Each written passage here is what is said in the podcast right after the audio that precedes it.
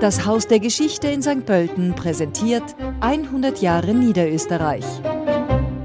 Heute vor 62 Jahren fand die Eröffnung des neuen Flughafengebäudes am Flughafen Schwächert statt.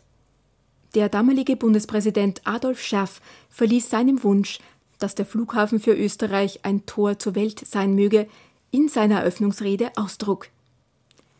Der Flughafen Wien-Schwächert, heute Vienna International Airport genannt, befindet sich rund 50 Kilometer entfernt von Bratislava und 16 Kilometer südöstlich von Wiens Zentrum und ist der größte und bekannteste österreichische Flughafen.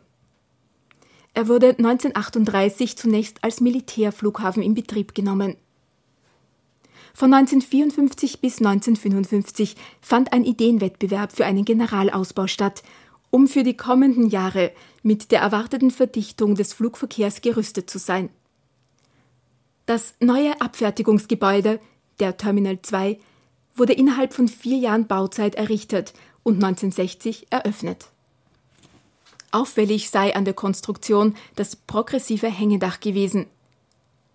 Bis zu diesem Zeitpunkt wurden mehr als 400.000 Passagiere gezählt. Die Landebahn wurde bis zum Jahre 1997 von einstigen 2000 Metern auf rund 3500 Meter verlängert. Der Flughafen erstreckt sich über eine Gesamtfläche von rund 10 Quadratkilometer. Seit damals wurde der Flughafen ständig vergrößert.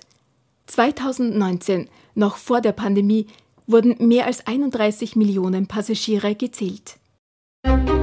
Diesen historischen Rückblick präsentierte Ihnen das Haus der Geschichte in St. Pölten.